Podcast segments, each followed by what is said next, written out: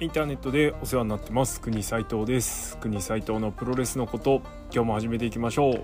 国斉藤のプロレスのことはプロレスに人生を狂わされた国斉藤がモメンタム重視で独自の視点から試合の感想やお話の妄想プロレス界の情報なんかを垂れ流すザ・ベストプロレスポッドキャストソファーです。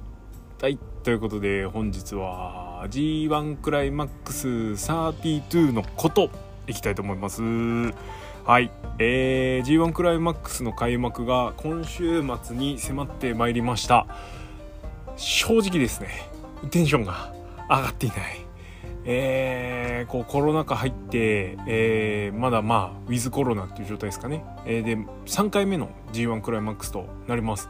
で今年はようやく日程的にも戻ってきたわけ夏にね戻ってきたんですけれどもいかんせんですね。ケツが重いっすね。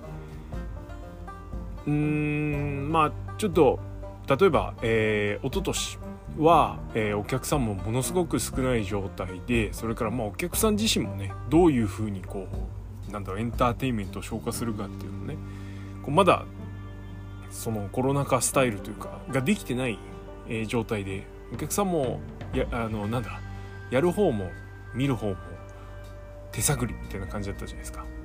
でまあいい試合も多かったんですけれどもやっぱりあのちょっとね、えー、ファイナルがやや滑りをしてしまったので、はいまあ、そうじゃないって言ってる方もね数多くいらっしゃいましたけれども明らかにアクシデントがあって えー、おそらく想定したものがね、あのお店いただけなかったっていう点に関しては本当あのもったいなかったし残念だなと思うんですよ。ただまあだからといってつまんなかったかっていうとそんなつまんなかったわけでもないと。で去年。去年はさらにうんリーグ戦もそうなんですけれども。まあ G1 に限らずなんですがちょっとその膠着感がね出ていてえー、な中でファイナルで今度はねもうマジでアクシデントでダダ滑りをしてしまいでこれはちょっと非常に痛かったなと。で今年、えー、日程的にも夏に戻ってきてさあじゃあどうするってなってでまあいいこともいっぱいあるんですね、えー、例えば外国人選手が、えー、このコロナ禍ではなかなか実現できなかった大量参戦、えー、なんならねレギュラー選手の J. ホワイトとかですらね参戦しなかったわけですけどそういう選手が参戦するということで本当嬉しい限り、えー、ですし新顔も非常に増えました、えー、なんですが今年参戦選手が28名史上最多の G1 クライマックスということで28名になってるわけですねで今までは20名えー、ということだったんですが、えー、傘は増したけれども、えー、味が薄くなっちゃったというか薄まっちゃった、えというのは否定できないんじゃないのかなというふうに思います。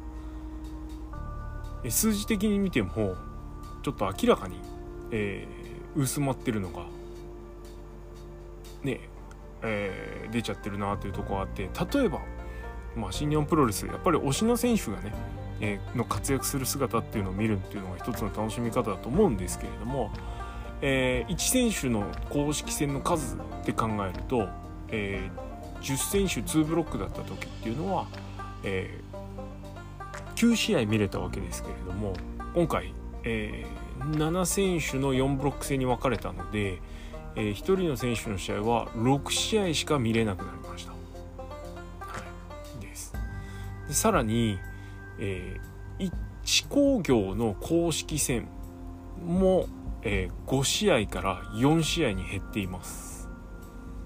まあ最終戦のね、えー、日本武道館は、えー、その限りではないんですけれども基本的に公式戦は、えー、と4試合がベースという形になっています。うん。で確かにコロナ禍は、え試合数興行時間もなんか制限がかかっててということでえっ、ー、と公式戦 G1 の公式戦だけやるとかねっていう感じでしただから5試合とかかな？しかやらなかったんですけども、まあ、この大会に関しては今年に関しては、えー、アンダーカードがあって、えー、公式戦をやると。あということは タイムテーブル的に公式戦をやる時間が短くなっちゃうんじゃねえのって思っちゃうんですね。これはちょっとあのやってみないとわからないところでもあるので、えー、去年の G1 の公式戦の平均時間平均試合時間と今年の G1 の公式戦の平均時間っていうのをね終わった後に比べてみようかなとか思ってますけれどちょっと今懸念材料としてはねそれがありますよね。なんせ今年、えー、通常工業だと大体9試合ぐらいあるのかな。えー、これこの前の戦略発表ね新日本プロレスの戦略発表の時には、えー、G1 の公式戦がない選手も興行で見ることができるようにするということでした。えそんなんいらんいらんっていう。いらなくない？それ。いる？その配慮。ねだったらヤングライオンにアンダーカードを1試合やらせてとかでいいじゃんって思っちゃうんですよね、で翌日の人たちの予告でもやればっていう。まあそしたら多くなっちゃうのか。まあ公式戦4試合でしょ？計8選手じゃないですか。だからもうユニット関係なく8人タッグ1試合と公式戦4試合とあとヤングライオンの試合。もう俺これでいい気がするんだけどな。でそしたら G1 に出ない外国人選手もわざわざ呼ばないで済むし。れでいいんじゃねえの？とか思っちゃうんですけどね。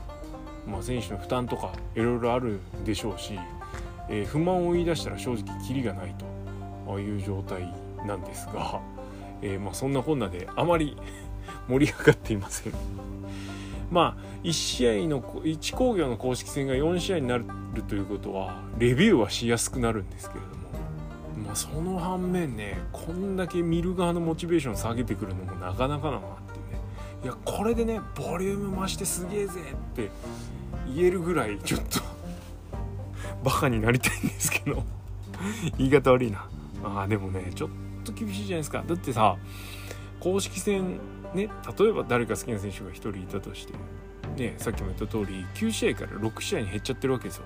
で参戦選手がこれまでの新日本プロレスのまあお決まりのメンツがいるじゃないですか。に加えて、えー、例えば AW のねトップどころ海外インディの新日本が呼べるトップどころの選手がドバッと来てたりするんだったらいいんですよ。別にそういうわけじゃないじゃないですか。えこの人来たら優勝しちゃうじゃんみたいな。格の選手が来てるかって言ったら全然そんなことないでしょ。ランサーチャージョナトム・ローラー。優勝する？っていうとこで。ね。でまあ個人的にはねヘナーレが参戦するのは嬉しい限りだしエルファンタズムのね格上げというかランクアップも嬉しいんですけど。うーん。そっかって感じ。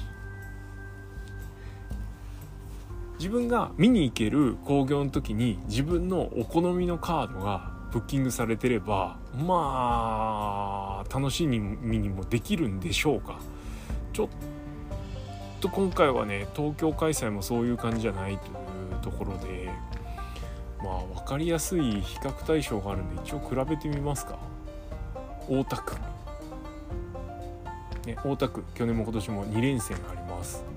去年はえっとちょっと一応開いてるんでいきますね。A ブロック。B ブロックから始め先だったかな。B ブロック。えー、誰かの欠場誰だっけ？欠場があって永田丹賀郎これ公式戦じゃないですね。矢野王冠健太裕次郎いぶし石井高木ザック。あこれ記憶新しいですね。言ったな。で翌日が、えー、棚橋後藤、えー、玉チェーズ吉橋古文真田太一岡田イービルってやってるわけですよ。じゃあ今年どうなん？っていうところだと、えー、大田区、えー、ザック・ヘナーレ。吉橋貴樹。岡田屋の。石井 J でしょ？で次の日が。えー、真田太一。コブ・ファレあファンタズム裕次郎でしょ？棚橋ナイトほら濃度が薄くなっちゃってるのがすごくよくわかるじゃないですか。まあ楽しみな人にはね申し訳ないんですけれどもそんな感じなわけですよ。まあそれでもねやってる以上楽しみたいじゃないですか。せっかくの G1 だし定番なんだからね。はい。えー、ということで一応プレビューをやっていきます。前置き長えしテンション下げまくりですけど。はい。えー、一応一通り振り返りましょうね。A ブロック、えー、こちらはモンスターブロックと紹介も公式されてます、えー、岡田和親矢野徹トム・ローラジョナジェフコブランス・アーチャーバッドラック・ファレ外国人でぐーっと集めて、えー、すごいですね。岡田以外は IWGP 級が不在です、えー、最終戦に岡田、えー、アーチャーそれから開幕戦で岡田コブ。この辺がちょっとポイントになるかなって感じですね。まああの新顔が多いのでトム・ローラージョナあたりはね。で実際アーチャーもまあリニューアルしてるんで新顔みたいなもんじゃないですか。その辺をこう岡田がでね 広くご紹介できるなというところなのでまあ楽しみは楽しみですね。ここが一番あの目を引くブロックではあります。はい。で次 B ブロック。石井智弘玉トンガ真田太一グレート・オカン。J. ホワイトチェズ・オエンズ、えー、石井でマッチクオリティを担保しつつ、ね、タモトンガのベビーフェイスでガッと引っ張りの。そして何よりも J. ホワイトがチャンピオンとして君臨していると。さらには人気者のオーカーン太一もいるっていうことで。はい、もうでねあのー、そろそろ優勝すんじゃねえ的な真田もいるしね、はい、真田じゃないよねでもここ。ちょっとそれは。ちょっとそれは。まあ王冠上げもできるしまあ太一上げだってできるからね。チャンピオンを媒介に、ね、カタリストをねうまく誰がどううまく使うのかっていうところはちょっとポイントかなという感じです。まあ石 J はちょっと楽しみかなカード的には。これ7.23オタクでありますね。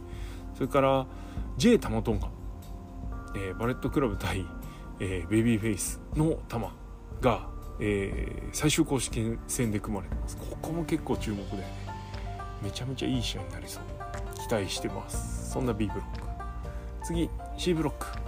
棚橋弘至後藤洋央紀内藤哲也ザック・セイバージュニアアーロン・ヘナーレケンタイービル。はい。ということで IWGP を基準に見ると格的には最も熾烈なブロックですね、まあ、棚橋内藤、えー、イービル。この3人は IWGP 体感経験者です、えー、ケンタザック・セイバージュニア、えー、後藤弘樹。この辺はね、えー、挑戦経験もありますから。でね他のベルトを巻いてる経歴もあるのでここは結構分厚めですよね。うんな感じ。なのでまあ生粋の NJPW ユニバース的にはここ楽しみなんじゃないですか？と思うんだよ。はい。って感じかな。まあそうだな。ザックは直近でね挑戦しちゃってるしうんニュージャパンカップも取っちゃってるんでなかなかね。しかも最後ナイトでしょ。期待できないですけどね。まあ皆さんあんまり知らないかもしれないですけど G1 の G は後藤の G なんですよ。なんで後藤ちょっとここ突破したら激アツだなと思いつつ健太にも頑張ってほしいなみたいなでね健太イビルが組まれてるんですよ。大楽園で。なんだけどセミ前。4試合中頭から2番目だからね。いやじゃあそっかそんなちょっと期待しちゃダメかなみたいな感じです。いやいやそのそれでへこんでる試合順で。はい。そして D ブロック。ここはあれですね。あのなんだろう違い方権というか一番新日本っぽくないブロックですね。えー、生え抜きは吉橋と裕次郎星がかる2人です。はい、っていうとこがポイントかな。えー、吉橋デビッド・フィンレイ高木慎吾ウィル・オスプレイジュース・ロビンソンエル・ファンタズム高橋裕次郎、えー、試合的には結構面白くなりそうだしまあその星が重くない分好勝負連発の可能性はありますよね。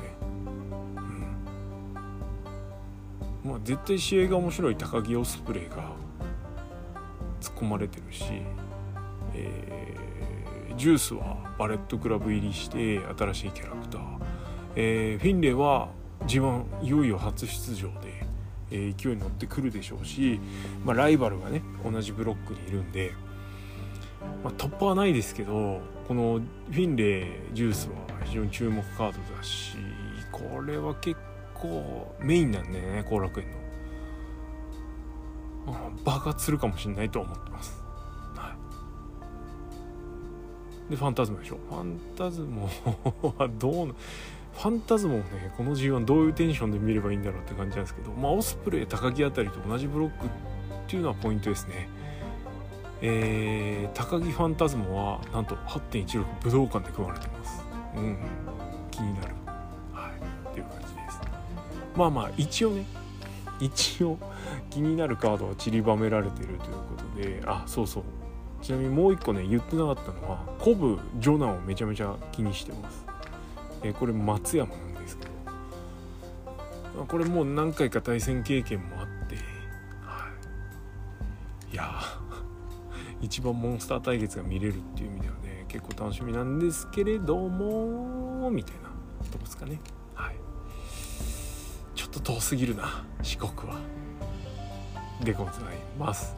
はい、少し喋ってたら喋り出しよりはテンション上がりましたけどそれでもねやっぱりちょっとカードの弱さがね気になるなというとこです。まあ大田区のカードさっきちょっと言ったんでそれ以外ね関東圏、えー、感染範囲内のカードをちょっと紹介すると後楽園は2連戦か。後楽園のカード。王冠チェイスケンタイビルトム・ローラランス・アーチャー。いやこれ結構すごいな。でフィンレイ・ロビンソンでしょ？いやロビンソンジュース。ロビンソン。でえー、後楽園もう一発がオスプレイ裕次郎。いやオスプレイと裕次郎かって感じですよね。ディアノ・ファレー後藤ヘナーレ石井玉。うん。うん。じゃないですか。でじゃあ去年後楽園どうだったんっていうとこで言うとこれちょっといつだ？これ、えー、太一イビル真田チェーズ後藤古武棚橋玉岡田義しと、えー、武士裕次郎石井ロアザック・オカンイブシアの高木健太です。なのね。なんですよ。いや薄まってんなほんとな。まあ面白くなりゃいいんですけどね。はい。ごめんなさいっつって、盛り上げ合ってるといいなと思ってます。一応予想しておきますか。A ブロック。うん難しいね。最後の武道館がねカード組まれてない人が結構いるんですよね。ここが結構ポイントかなと思ってます。えー、ここにエントリーされてない人は果たして、えー、純潔に進出することができるのか、うん、ここはちょっとね初の試みなんで気になるとこです。まくる人がいるのかどうか。最終公式戦 A ブロックは岡田とアーチャーそれからジョナとファレですね。ということは岡田アーチャーが進出決定戦かなみたいな。アーチャー。アーチャーワンチャンあるかもね。で、えー、B ブロックは石井真田と、えー、玉 J うんチャンピオン行くかね。ちゃってほしいですけどね。でもなんかこの組み合わせ見ると真田がきな臭い、うん、石井が勝って J が上がるか。真田勝って J 上がるってなんかあんまない気がしてるんだけど。わかんない。えー、誰にしますか？いや J で、はい、J 行ってくれほんと。そうするとあれか。アーチャー J になっちゃうか。きつい。えー、C ブロックは後藤イービルと内藤ザック。内藤かな？内藤勝ち確でしょこれね。ニュージャパンカップの優勝で負けてるしね。決勝戦で。できれば後藤勝ってほしいけど。ネバ6人タッグのお話あるからねここはね。うんって感じかな。で D ブロックが高木ファンタズマとオスプレイジュース。うん。まあオスプレイじゃないですか。ここは。そうすると内藤オスプレイをついに切ってくるのか純潔で。あ？純潔って ABCD どういう組み合わせになるんだろう。あ AB A 対 BC 対 D あじゃあこれ純潔でナイトオスプレイあんじゃないですか？うんそれ実現したのは激アツだね。じゃあいいや、うん、岡田 J と ナイトオスプレイでいいやんって。ねまああのチャンピオンが優勝しないっていうのはね定石ではあるんですけれども今年は J かオスプレイが優勝した方がいいんじゃね？とは思います。外国人選手のね、えケニー・オメガの上書きっていうのはちょっとしてほしいなと思いますね。なんなら J 絶対王者っていうのを期待したいなというふうに思ってます。うん J が準決勝ったら決勝買うかな。うんですね。まあ決勝岡田オスプレイとかも全然いいんですけどね。もうこの2人の試合めちゃめちゃ面白いんで。はい。ってな感じでございます。まあ最後は願望全面ですね。だからさアーチャー J クオスプレイとかでいいよ。全然。全然 OK ですよね。G1 セミ準決勝でオスプレイザックとか見たいよね。もう種はまいてあるから今年。それもいいんじゃない？はい。ってな感じでございます。どうなりますやら。いや急遽行くぜってなるぐらいのねテンション上がる展開期待したいと思います。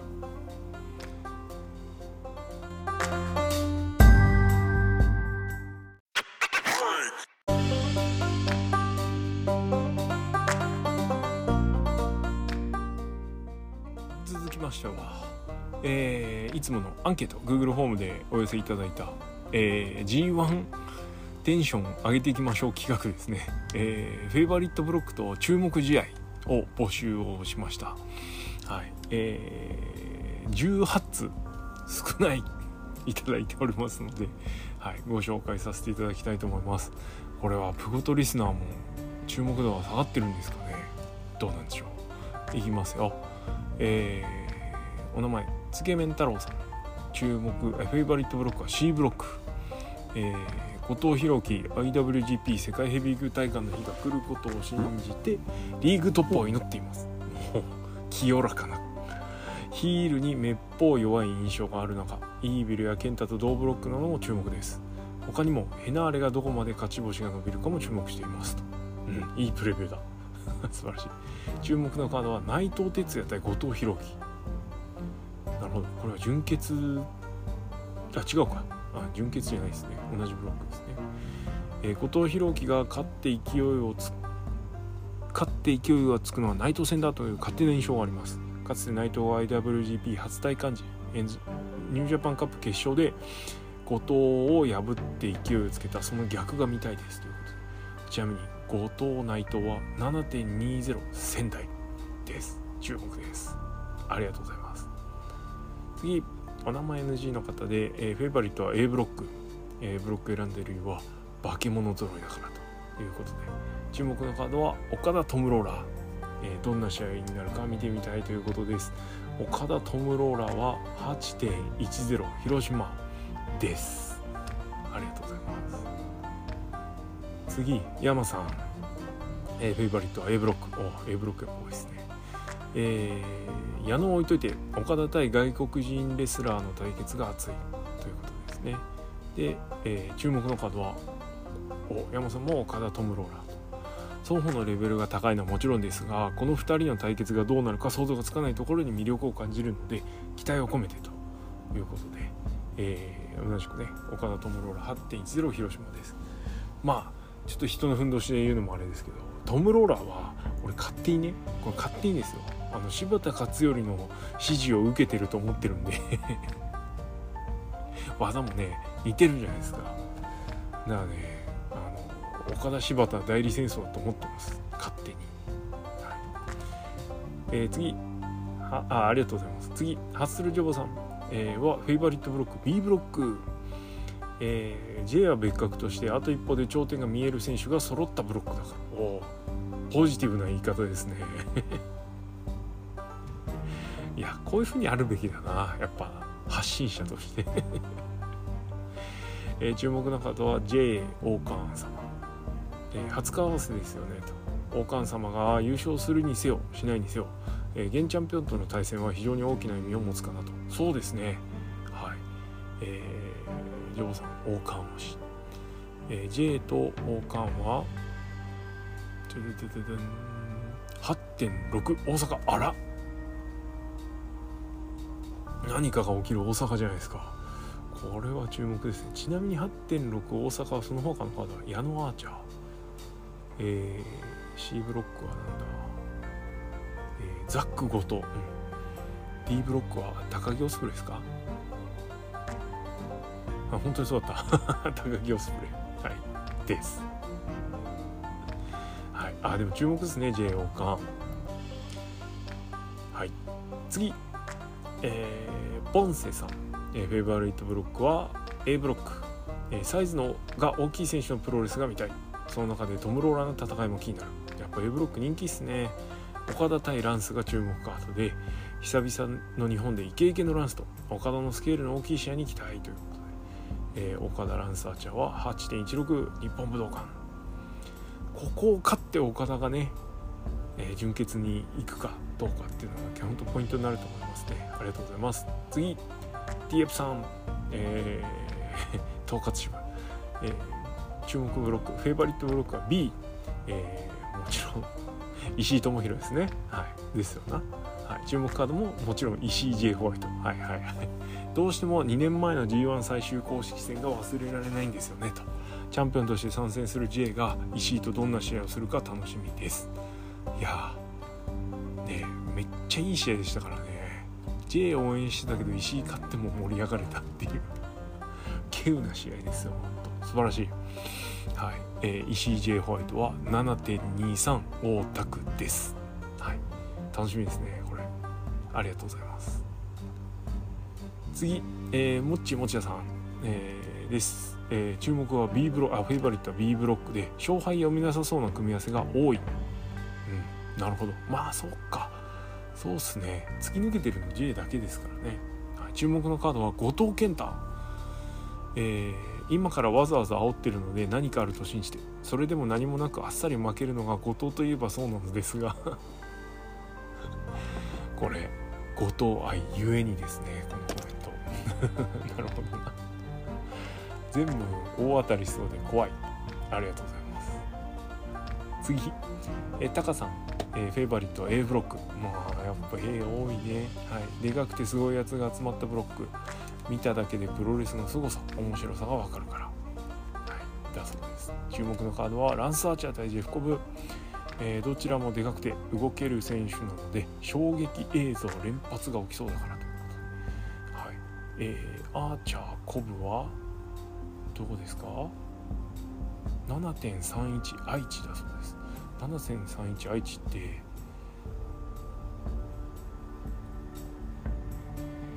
これ試合順どうなんだろう？ちょっと一応見ますね。7.31ドルフィンズアレーナじゃんメインじゃないんかいというか。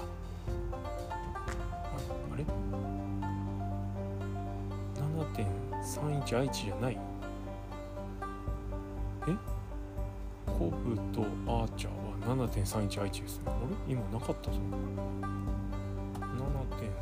7.3あ7.30見てたのかメインメイン来いメイン来いメイン来いじゃないないようわあこの日 5, 5試合あるんですね。あこういう日もあるんだ。え え全然見てない。すいません5試合公式戦5試合の日もあるようです、えー、なんですが、えー、公式戦5試合あるうちの1試合目。そっか。もったいない。残念ですね。もう一度上で見たいですね。でもそれでもインパクトある試合してくれると思います。はい次。お名前無記名。A ブロック、えー、A ブロック多いな。ヘビー級の中でも特に大きい選手ばかりで迫力ありそうなのやっぱその辺ね期待しますよね皆さんね、えー、注目のカードはなんと矢野ランサーチャー。えー、試合はどちらが勝っても面白くなるでしょうが矢野さんが怖い怖い言いながらどうランサーチャーを丸め込むか想像するだけで楽しいからですと。はい。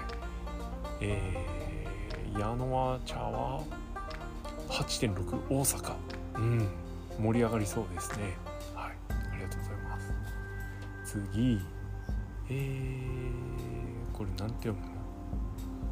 罪？罪斎藤ですかこれ、えー、罪に裁判の際にと討伐の討はい。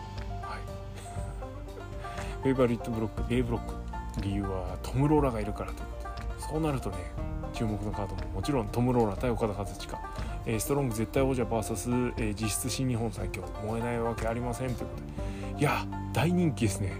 岡田トム・ローラ。ちょっと行きたくなってきた。8.10広島。これもちろんメインだよね。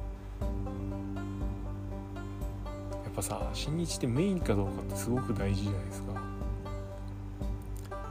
メインじゃない。セミファイナル。メインは棚橋後藤うん。そうか。いややってくれると信じましょう、はい、ありがとうございます。次、えー、マンヘモさんは C ブロック、えー、ザック・セーバージュニアがいるというだけで C いい理由だ。だけど注目のカードはケンタヘナ。レ はい。えー、今年の G1 は準決のザック・セーバージュニア対ウィル・オスプレイと、えー、決勝のザック・セーバージュニア対 J. ホワイト以外はそんなになんですが強いてあげればといったところです。これどうなんですかね。マンヘモさんといえばこう予想が当たらないマンなんですけどこの間ねプゴとトトで当てちゃったから本当にこうなったら激アツなんですよ。これだったら 2days いきますよ。イカイカだよね。はい。ありがとうございます。最高。次。えー、しましまさん A ブロック、えー、脳みそからにして見られそう。ジョナコブドッカン楽しみです。ということではい。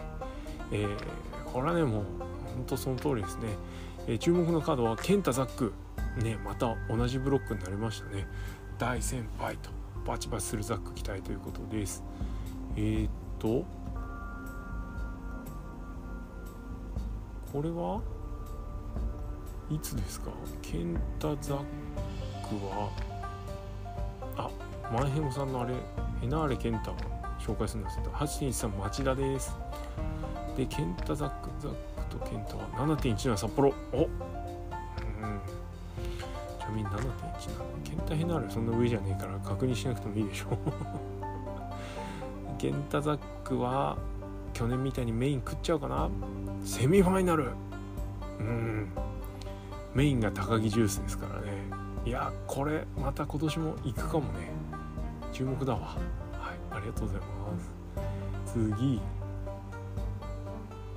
ちょっとテンション上がってきたね。はい。えソーワットさん、えー、フェイバリットは B ブロックで好カードが多いように思います。特に武道館での J 玉戦は胸熱ですね。同感です。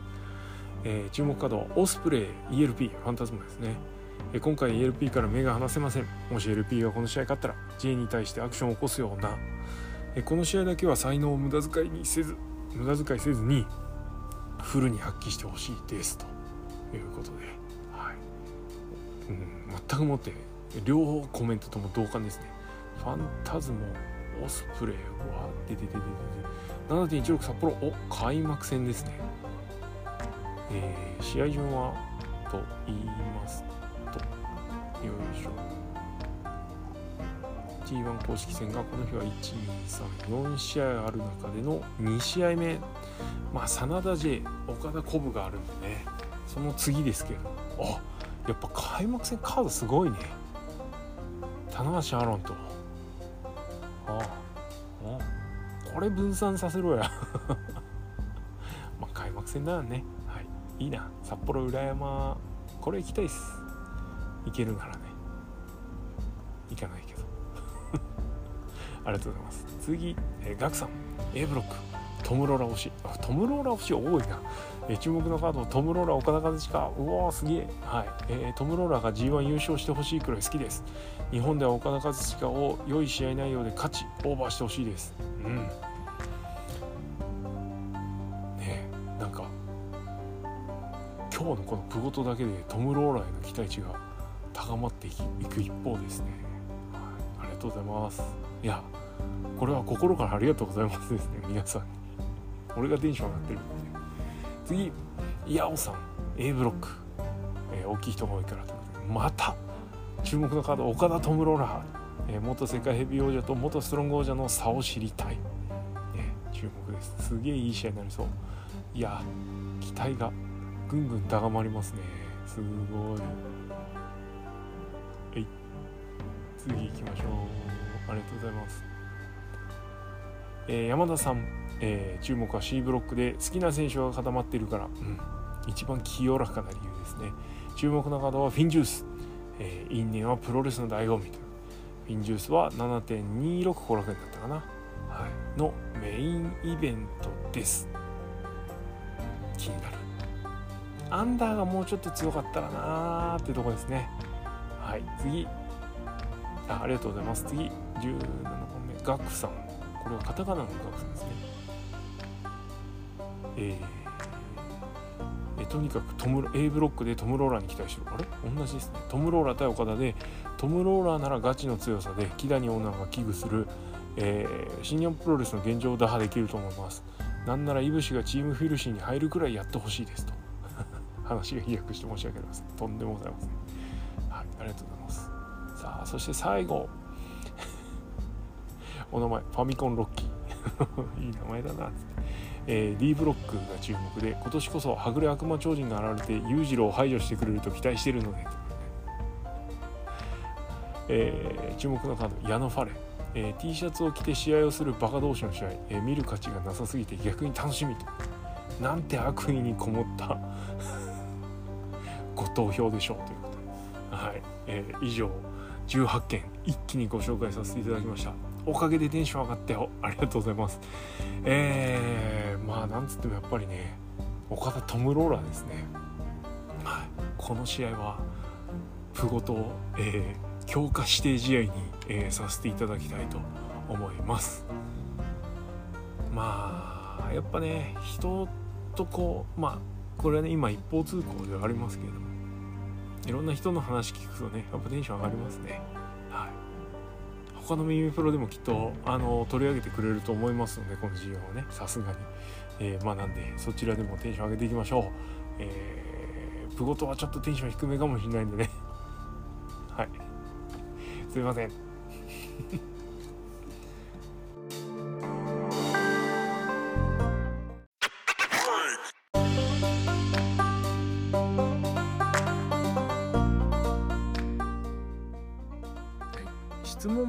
いただいております。え G1 に関して一つ、えー、ご紹介します。インターネットでお世話になっています。今年の G1 は7人4ブロックだと3勝3敗というのが出てくる可能性があり、各ブロック1人ずつ追加選手発表があるのではという予想を見ましたのですが、公式戦カードが発表されてしまいタイミング的に遅くなってしまいましたがさすがにもうないですよね。ないな。ちょっと紹介タイミング遅かったですね。はい、すいません、えー、3勝3敗同士が出ないようになるんでしょうかね。ということですが多分3勝3敗祭りとかになるんじゃね？ね。